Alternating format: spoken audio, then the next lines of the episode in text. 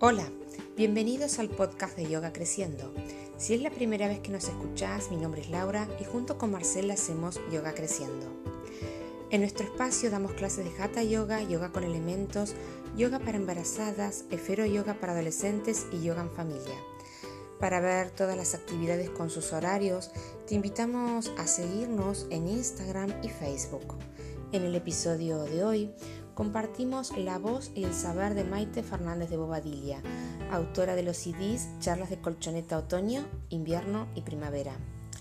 Si bien Maite estuvo abocada durante muchos años a la docencia del yoga a través del Hatha Yoga, esa búsqueda de interioridad y profundidad del ser utilizando el cuerpo como instrumento a través del movimiento de energía que indaga qué hay detrás de los movimientos de energía, las quietudes, la respiración, su presente es la docencia a través del Jnana Yoga, en el que se utiliza la palabra, el texto y la reflexión para acercar el ser a su intimidad. Entonces, sus charlas de colchoneta son una expresión de Jnana colocado en un hoy, respetando el camino básico del instrumento de trabajo, el que pasa por una palabra dicha y escuchada no solamente desde la razón, sino también involucrando el corazón, aclara Maite quien grabó esta serie de reflexiones al ritmo de las estaciones, con la intención de hacernos comprender sabia, inteligente y amorosamente cómo vivir la vida cotidiana. Por eso, nada mejor que escuchar con actitud meditativa el episodio Esencia y Existencia que integra el capítulo Primavera, grabado en Bariloche, donde reside actualmente.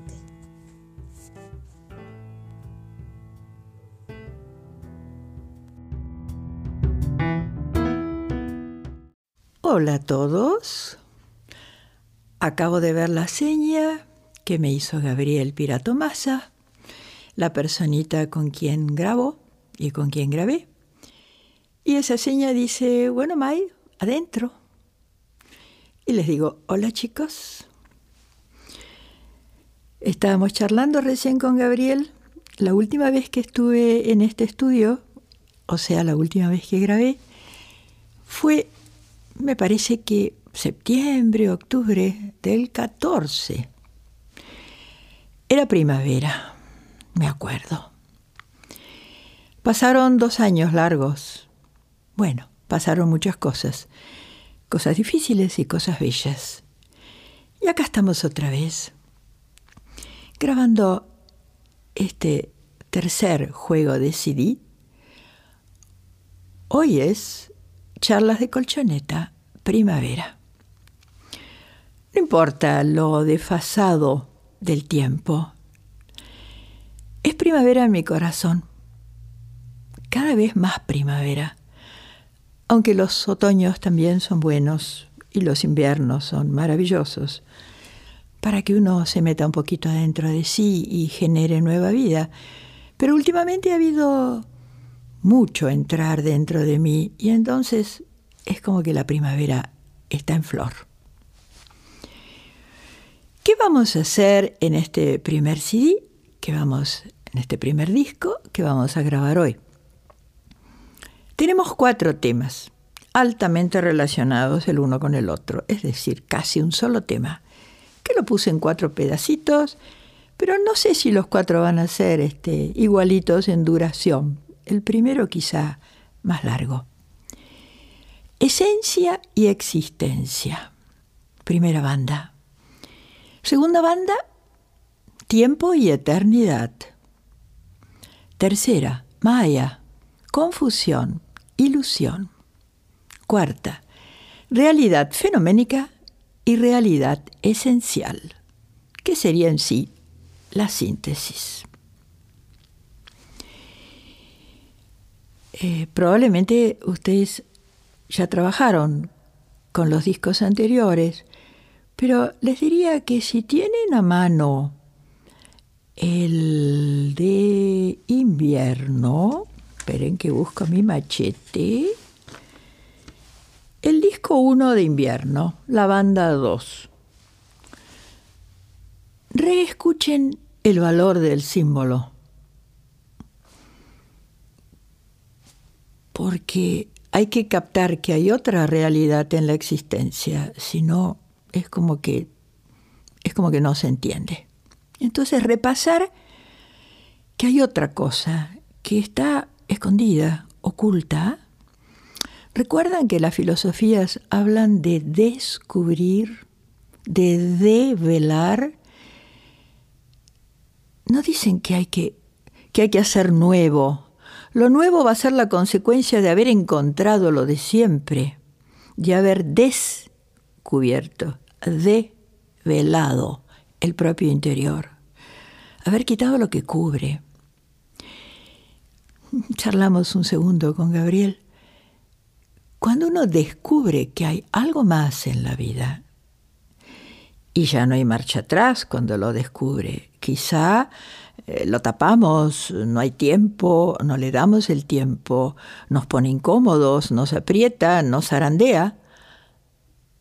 Pero cuando uno lo descubre, ya no lo olvida. Podrá querer no acordarse, pero el sabio inconsciente eh, de vez en cuando lo va a llevar por ahí. ¿Sí? Y descubrir que toda la realidad es simbólica, que todo tiene una, dos, tres, cuatro indefinidas lecturas distintas. Diríamos desde lo teológico, toda la realidad es una teofanía, nos muestra fanía, fenómeno, lo que aparece en griego, nos muestra lo sagrado, al misterio.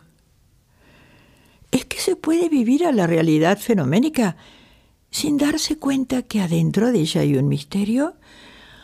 Ay, yo creo que es es como respirar poquito, poquito, poquito porque no nos damos cuenta que tenemos toda la posibilidad para respirar plenamente y sentir que vivimos ahogados, empequeñecidos, casi sin fuerzas, cuando tenemos todo el universo a nuestro servicio. Me parece, siento, que vivir sin captar eso, ¿qué más? Es vivir muy pobremente, es no darse cuenta del valor de la vida. Pero bueno, hay momentos en los cuales todo esto aparece. Hay momentos en los cuales estamos un poco tupidos. Bueno, hagamos lo posible para que podamos ir descubriendo. ¿Sí?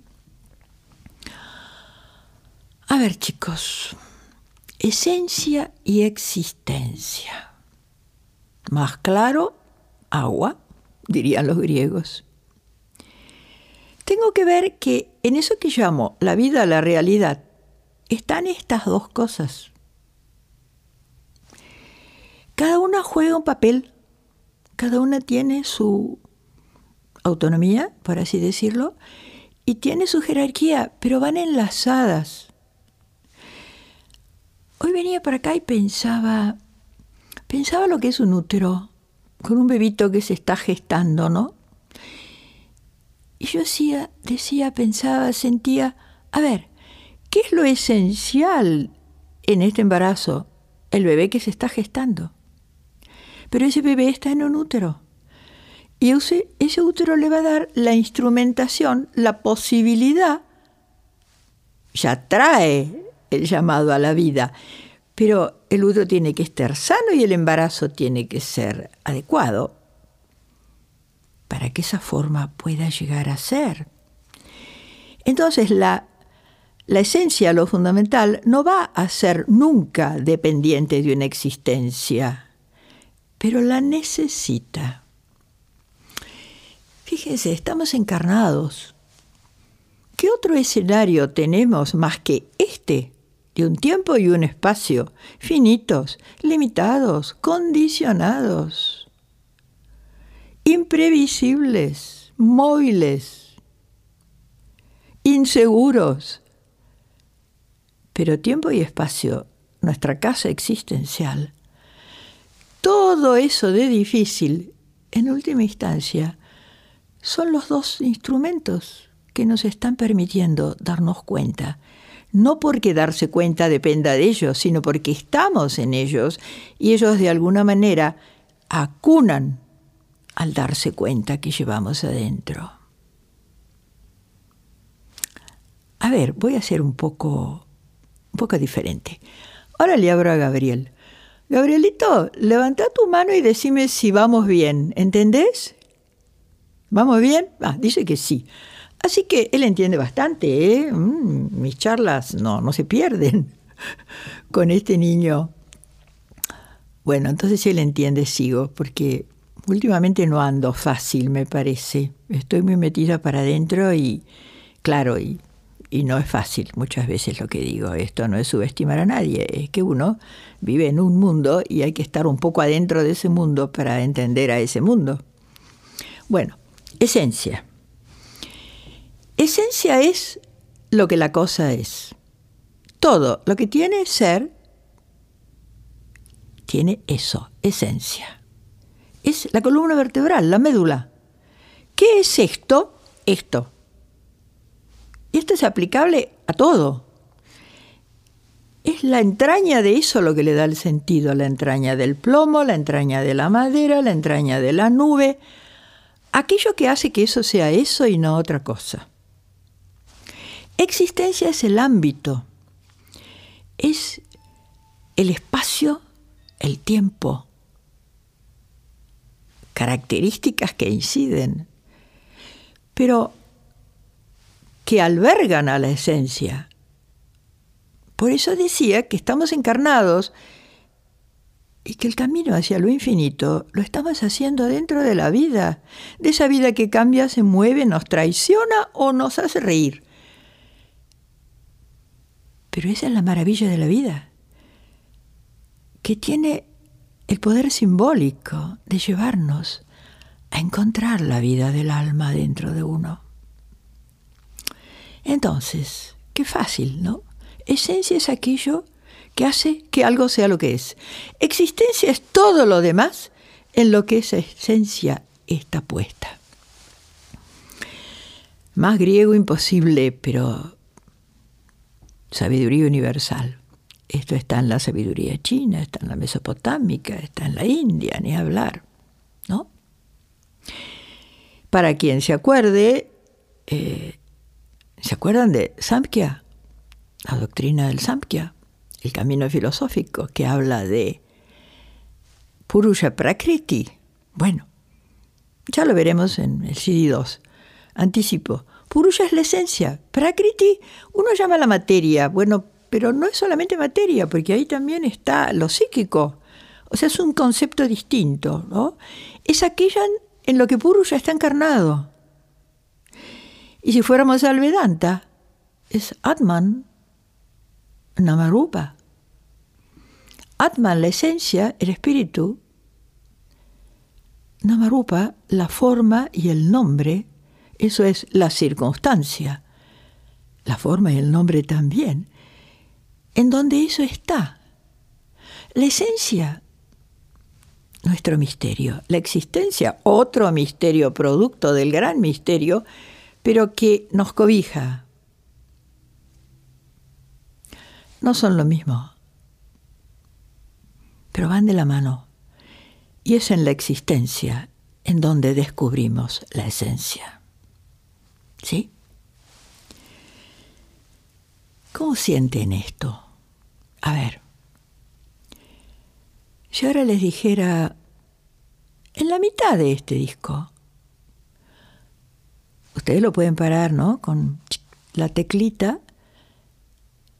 No hace falta que Gabriel pare ahora cinco minutos y no invirtamos esos cinco minutos en esto otro. Pero ustedes párenlo párenlo, paren al disco. Dejen que algo hable adentro y diga mi esencia, mi existencia. ¿Qué es esto? No, no intenten repetir conceptos, repasar palabras. Dejen que hable la sabiduría interior, que si por ambas partes hemos cumplido con lo que pide Uñana Yoga, que la palabra que es el instrumento, así como en el hatha es el trabajo con el cuerpo y el psiquismo atento, etc., en el jnana es la palabra, que la palabra brote de un corazón y llegue a un corazón. Y entonces esa palabra es palabra, sí, intelecto, corazón. Y la comprenden las dos partes. Eh, ¿Paran un poquito? Corten ahora.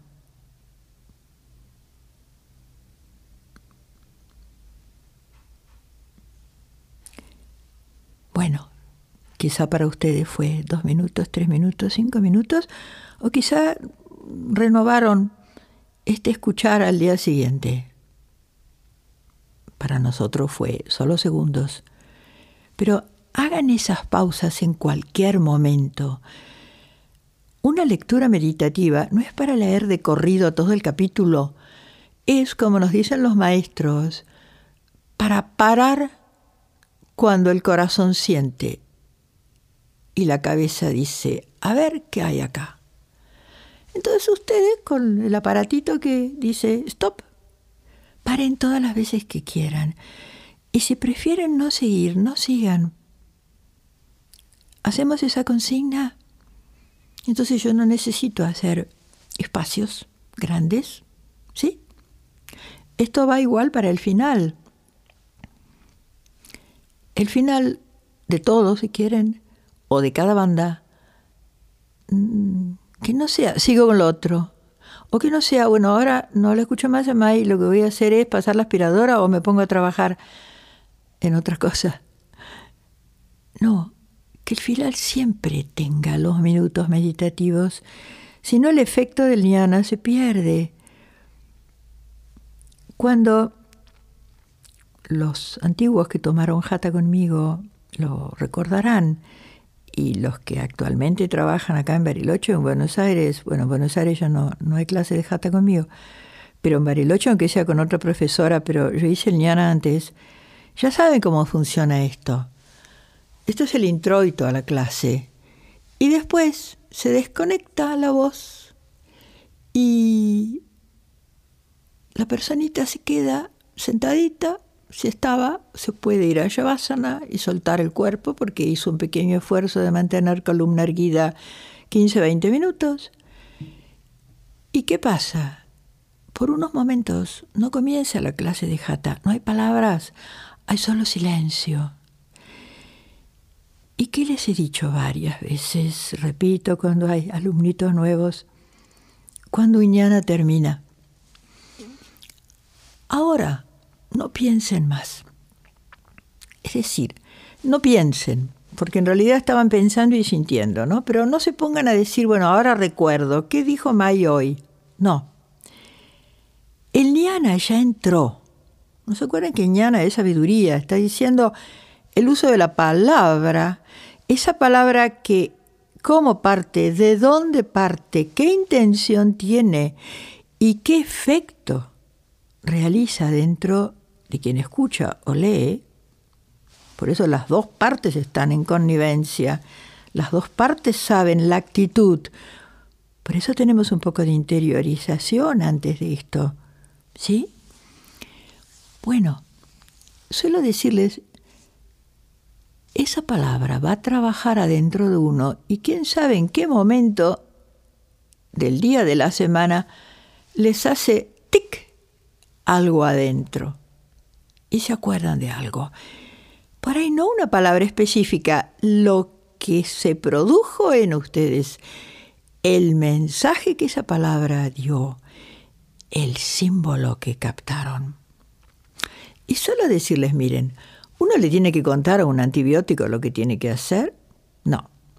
Entre la sabiduría del químico y la sabiduría, perdón, del cuerpo que lo recibe, el antibiótico sabe no hay que mandarle una cartita, ahora te vas a limpiar el pulmón o no, fíjate, ahora es una cuestión de, ahora no, es el riñón. Por supuesto tomaremos lo más específico posible, no siempre es cualquier antibiótico, ¿no? Pero no hay que indicarle ni a la esencia de lo químico, diría yo, ni a la esencia de la naturaleza que absorbe a eso químico. Caray, ¿Cómo saben? ¿Saben? porque el misterio está adentro de cada gotita de vida. Y sería como una causa esencial de nuestro cuerpo, de cada célula, ser ella misma y saber lo que tiene que hacer. Y sería como una causa esencial de ese químico almacenado en una pastillita o en una inyección. Saber lo que tiene que hacer. ¿Se dan cuenta que no hay una partícula que deje de tener esencia? ¿Sí? Y uno puede decir, esto lo aplico a toda la vida. Claro, ¿cómo vivo la vida sin darme cuenta de estos dos parámetros que se concilian, pero que cada uno tiene que tener su comprensión y su uso adecuados? Ah, pregunta que puede quedar flotando en el final de esta banda. Hacemos una pausa. Ahora terminamos esta primera. Quédense en meditación.